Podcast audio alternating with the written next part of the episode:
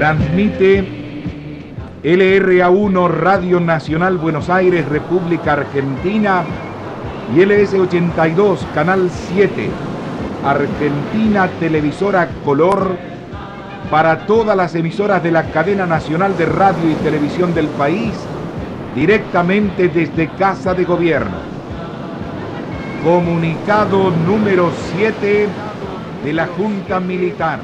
De la Junta Militar. Que por haberse agotado todas las instancias diplomáticas. El envío del Ara General Belgrano a Malvinas tuvo como objetivo estratégico defender la línea de la costa, vigilar los accesos a la zona de las islas desde el sur e interceptar la flota enemiga. Sabíamos que estábamos, o sea, ya el hecho cuando nosotros nos fuimos que nos llevaron a, Bahía Blanca ya se había, ya se había tomado las Malvinas, ¿viste? Cuando se recuperó las Malvinas, evidentemente era 24 horas las noticias, ¿viste? Hablaba de eso. Entonces vos sabías dónde ibas, pero no sabías a qué. Y más como maquinista, porque nosotros nos enterábamos de las cosas, viste, por el chusmerío de los de mar, que era la especialidad que yo tenía como tercera posibilidad si no me tomaban en máquina que como estaban con los comandantes, recibían los partes, recibían los telegramas, recibían todo ahí en el puente de comando, más o menos cuando vos terminabas la guardia, escuchabas hablar o chusmeabas. Aparte no podías chusmear mucho porque yo no era del Belgrano, o sea, yo era de la Fragata Libertad, de hecho mi legajo, todo quedó en la Fragata Libertad, porque estaba todo acá en Buenos Aires, entonces...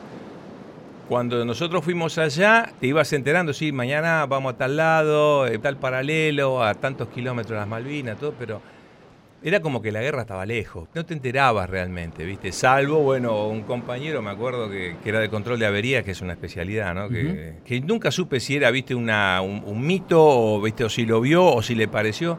Me dice, vi unas bolsas negras donde se ponen los cadáveres, que esto, que el otro. Ah, la mierda. Ahí, ¿viste? Fui a comer como, ¿viste? Digo, la puta que lo parió, ojalá que no esté yo adentro de la bolsa esa. Pero te pone, digamos, vos estás navegando, pero ya sabés que viste hay cosas que hay ahí abajo escondidas que vos decís, ¿qué significa esto? Ah. Y después te acostumbras, viste, decís, bueno, qué sé yo, te entregás al destino, la fe te ayuda, eh, el cristianismo en ese momento, qué sé yo.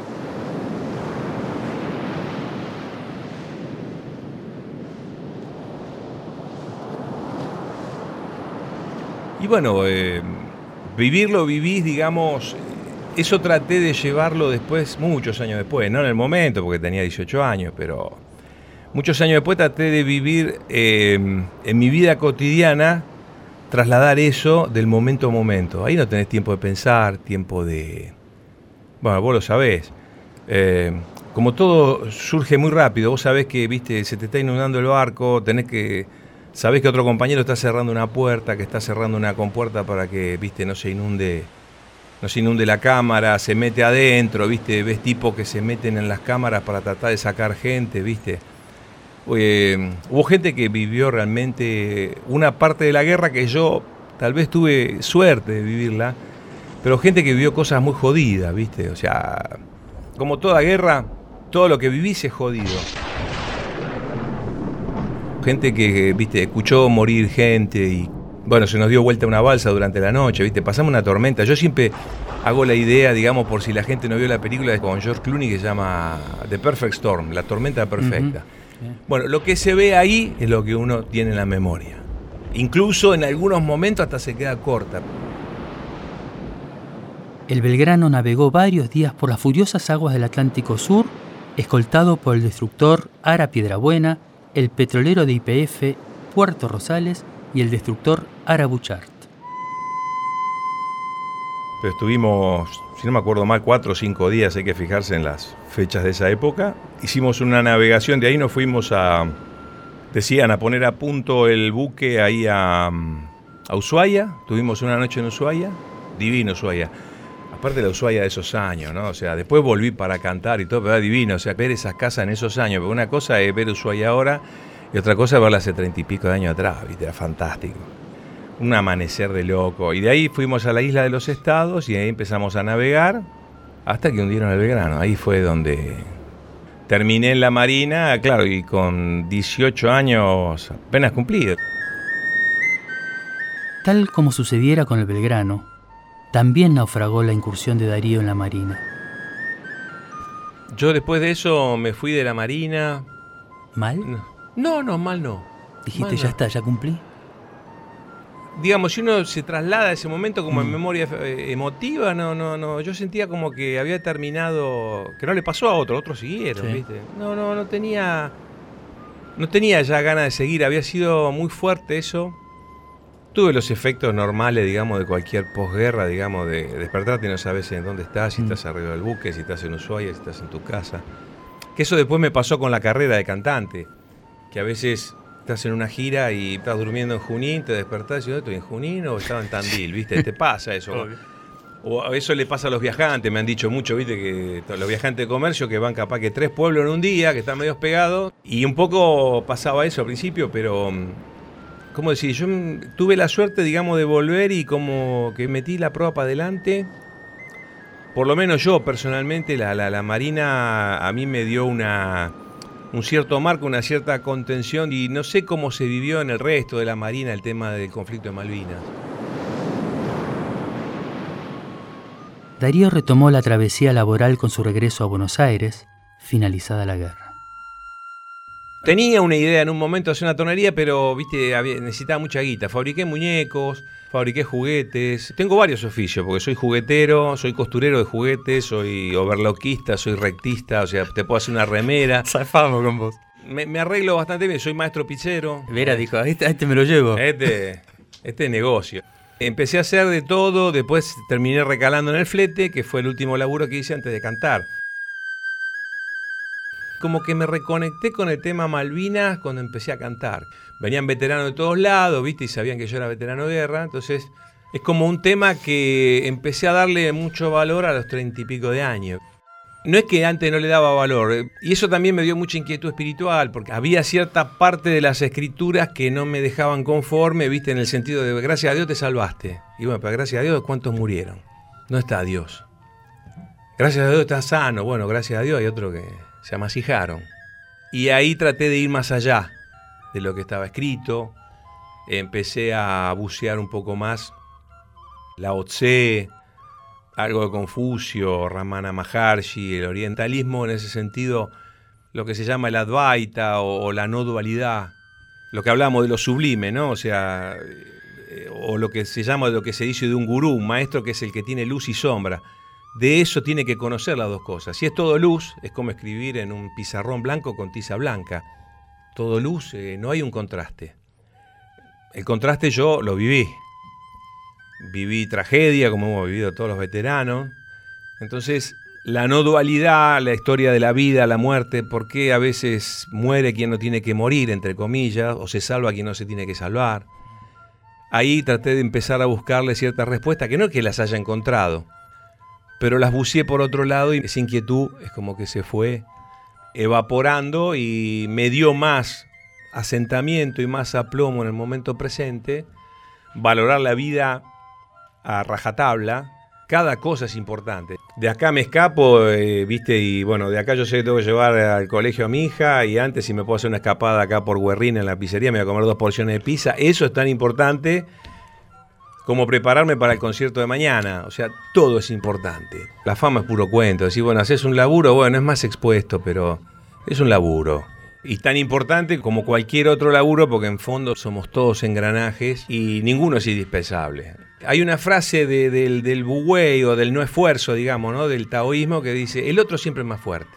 Entonces, ya te quitas la mochila. Y bueno, tratemos de vivir lo mejor que podamos, ¿viste? El mate, si es amargo, bueno, aprovecharlo bien amargo. Cuando se lavó, cambiar la hierba y bueno, y seguí para adelante.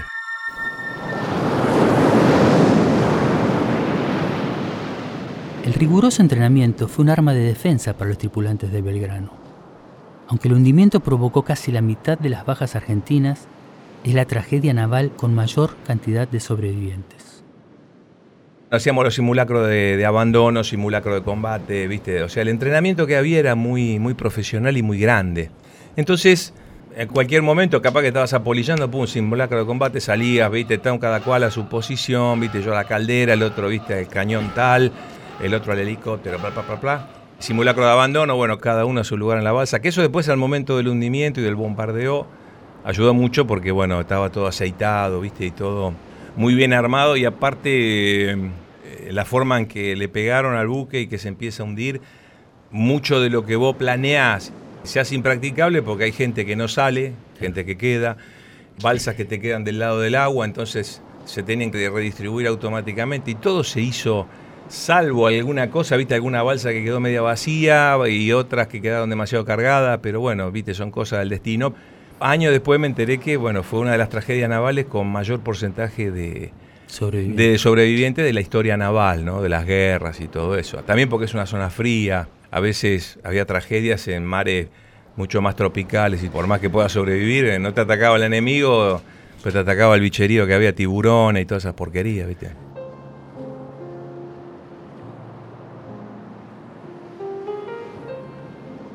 El Ara General Belgrano tenía 72 balsas salvavidas.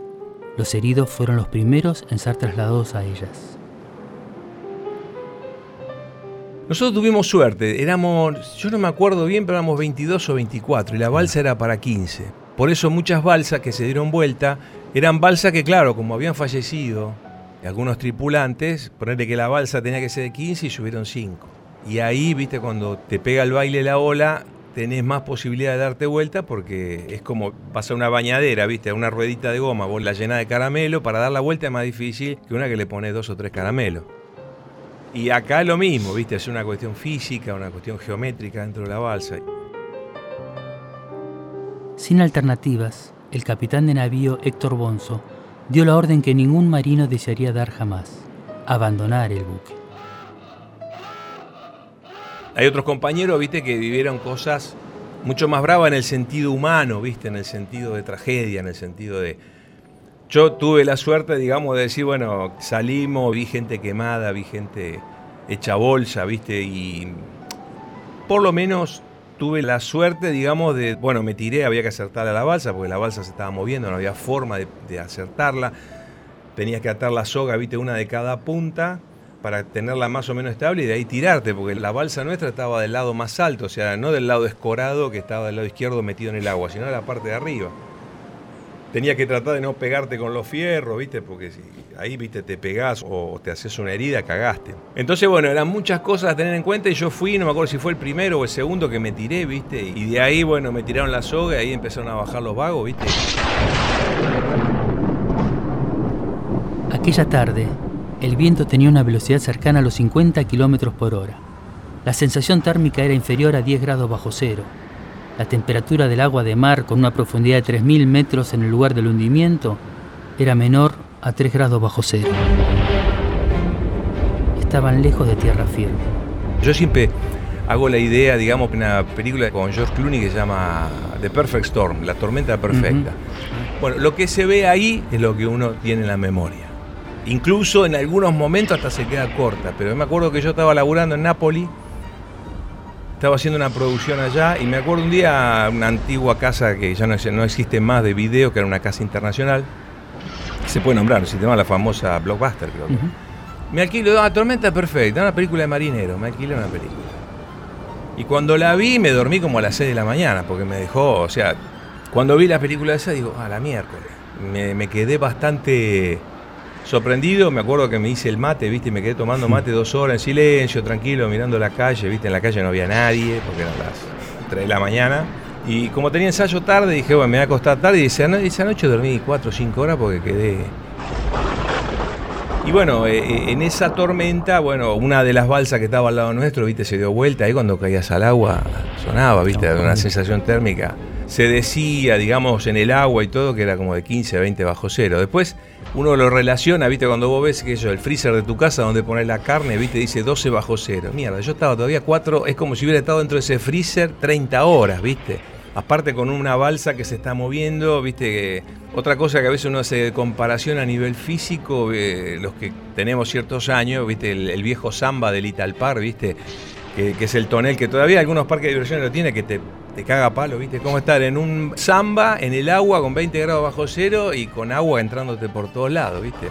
Esa cosa de vivir momento a momento, ¿viste? De no dormirte, de estar despierto. Si te dormís no sabes si te despertás, ¿viste? De estar mojado todo el tiempo. Se nos desinfló la balsa, ¿viste? Y hubo un momento que nos tapó una ola, ¿viste? Estuvimos abajo, no sé.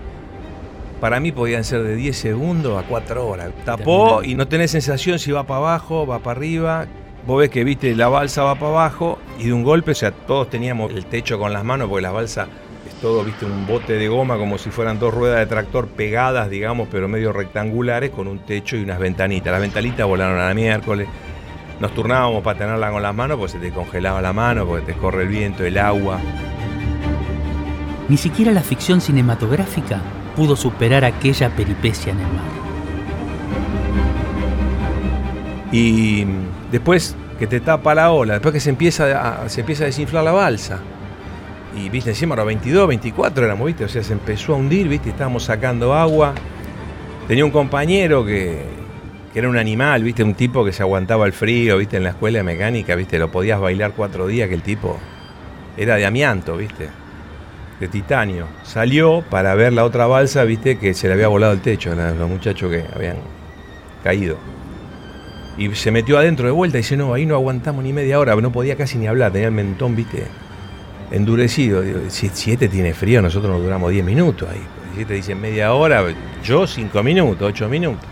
Teníamos dos heridos. Y al final, viste, en un momento digo, che, pero tiene que haber un inflador acá, no puede ser que haya víveres, haya, haya había unos caramelos, viste, tipo gusto del subus de ananá. ¿Viste? digo, no puede ser que haya estos caramelos, eran unos caramelos que era como comerte cuatro bifes de chorizo, ¿viste? Porque vos comías eso, si lo comías en una situación normal, te llevan al hospital naval por hepatitis. Comimos eso, ¿viste? Digo, no puede ser, tiene que haber un inflador, tiene que haber... Y encontramos, no me acuerdo quién fue, había uno que estaba sentado. Digo, fíjense en abajo, capaz que estamos sentados arriba, y se te duerme la piel, ¿viste? Y se te duermen los músculos por el frío.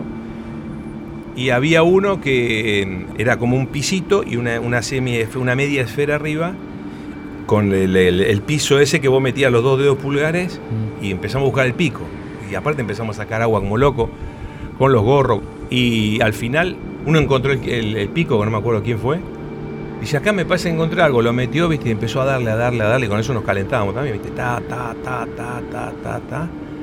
Y empezamos a notar que ya estaba dentro de los palos que estábamos viviendo, porque la, tormenta aflojó recién, pero nos, hundieron a las 4 de la tarde, ponerle que habremos estado en el medio de alta mar ya a las 5, 5 y cuarto, fueron 16, 17 horas de tormenta, ¿viste? Recién al otro día, 10 y media, 11 de la mañana, recién había empezado a mainar un poco, pero igual era un oleaje, ya la mitad era un alivio. Con 44 años de funcionamiento y convertido en un buque insignia de la flota de mar, el Ara General Belgrano tardó menos de una hora en hundirse. Tuvo hasta la nobleza el, el crucero que se decía que lo que pasaba muchísimas veces es que cuando un barco de semejante porte se empieza a hundir, empieza a acomodarse, ¿viste? Y a ponerse como a 90 grados, se va escorando, pero chupa y hace embudo, ¿viste? Y tuvo hasta esa nobleza, no chupó a nadie, porque yo después me enteré, ¿viste? Y nosotros estábamos con los remos tratando de alejarnos, Claro. y todo, ¿viste? A los gritos, aléjense, aléjense, aléjense, y, ¿viste? El barco se hundió, ¿viste? Pero como diciendo, muchachos, acá, ¿viste? Hasta acá llegamos, se hundió y no chupó a nadie, a nadie, a nadie. O sea, es casi, es casi como que se hundió en contra de las leyes de la física, porque no chupó a nadie, porque el peligro era que chupara alguna balsa y se la lleva para abajo, porque te va chupando y te va haciendo succión. Ni eso hizo. En fondo el Belgrano fue un compañero, viste, al cual le tenemos que estar agradecidos porque después leyendo qué pasa cuando un barco se hunde y todo lo que te decían era posta.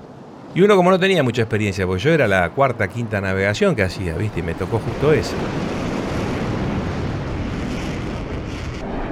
Y tipo al mediodía, no me acuerdo en qué horario, hay un momento que uno de los muchachos tira con una pistola esa de bengala, pasan unos aviones que nunca supe si eran de la Fuerza Aérea o de Aviación o naval. aviación naval, que pasaron y uno de los muchachos sacó la cabeza, porque yo estaba más tirado al medio, en ese momento, digamos, porque nos íbamos como cambiando de lugar, y dice, nos hizo señal de luces. Y ahí era como que ya, decís, bueno, tenemos que aguantar, ni sabíamos quién nos venía a rescatar, no sabés nada. El Estado Mayor Conjunto comunica que un avión naval que sobrevolaba la zona donde fue atacado el crucero Ara General Belgrano avistó varias balsas salvavidas. Unidades de la Armada se dirigen al lugar para rescatar a los náufragos. Y como a las nueve, nueve y pico de la noche, yo estuve, me acuerdo, 29 horas y media. Por reloj hubo gente que estuvo más, gente que estuvo menos, gente que estuvo 40 y pico de horas.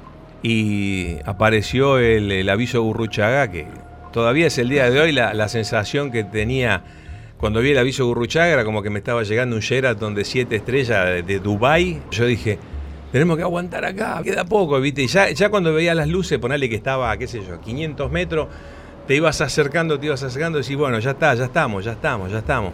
Pero desde el momento que está el avión, ¿viste? Que vos decís, le acerté a la balsa, pude llegar hasta la cubierta, me tiré y no me caía al agua, me tapó y salimos. O sea, le habíamos zafado todo, después encontramos el inflador. El herido llegó bien, tenemos dos heridos, un quemado y un, lastimado, un lesionado fuerte. Y bueno, llegamos hasta acá, ya cuando vimos el barco, Pepe, Pepe, Pepe. Comunica que hasta el momento han sido rescatados 680 tripulantes del crucero Ara General Belgrano Unidades de la Armada continúan con las tareas de rescate de personal que se encuentra en embarcaciones localizadas en la zona. Y me acuerdo que llegamos y bueno, habían tirado como una red de la que vos te ibas trepando, te enganchaban con una soga, viste, y empezamos a subir. Y ahí sí, viste, ¿cómo decir? Ahí te das cuenta de la dimensión a nivel espiritual y humano que tiene una situación tan trágica como esa, en el sentido de cuando vimos el, el buque, que ya empezamos a ver la luz, viste, de lejos, bueno, a remar, a remar, a remar, acercarse, viste, una soga fue enganchando a la otra, viste, una balsa fue enganchando a la otra. Y de ahí, bueno, abordamos y nos, fue, nos llevaron a Ushuaia, de Ushuaia en avión a Bahía Blanca y de Bahía Blanca en un charter, viste, volviendo para Buenos Aires.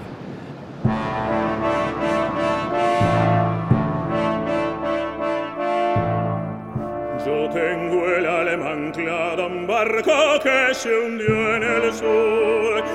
baba bordo el pecho ardiendo de blanco y de azul. Salimos hasta el mar para recuperar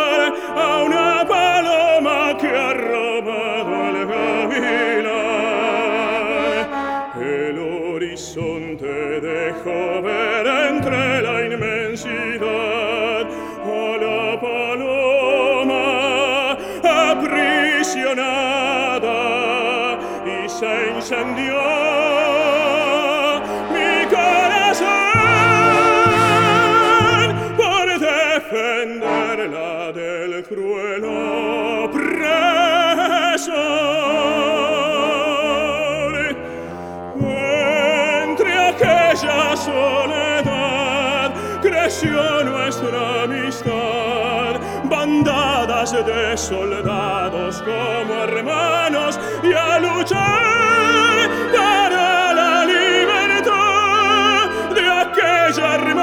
Russia!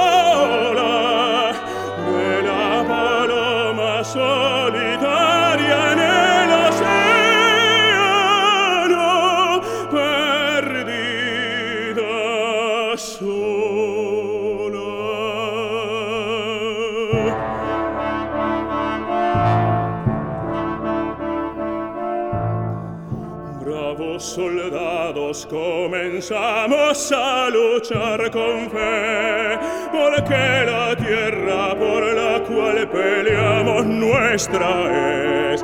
El pecho pro al mar, el alma pro al bien, fuimos seguros de luchar hasta vencer. Sta despiadada se dio sin cuartel, luchamos solos, casi sin armas, y el enemigo sin titubear clavó su jarra y nos hundió en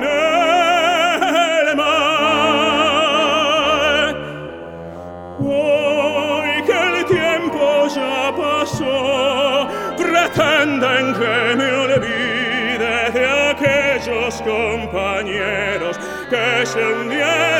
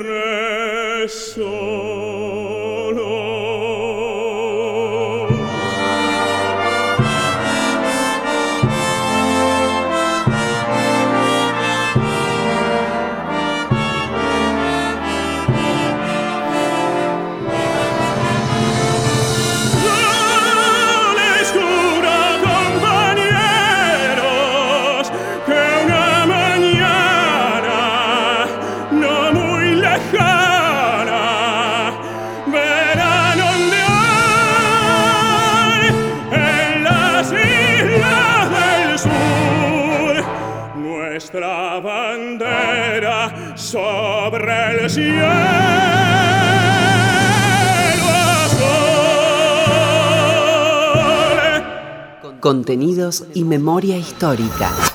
Radio Nacional.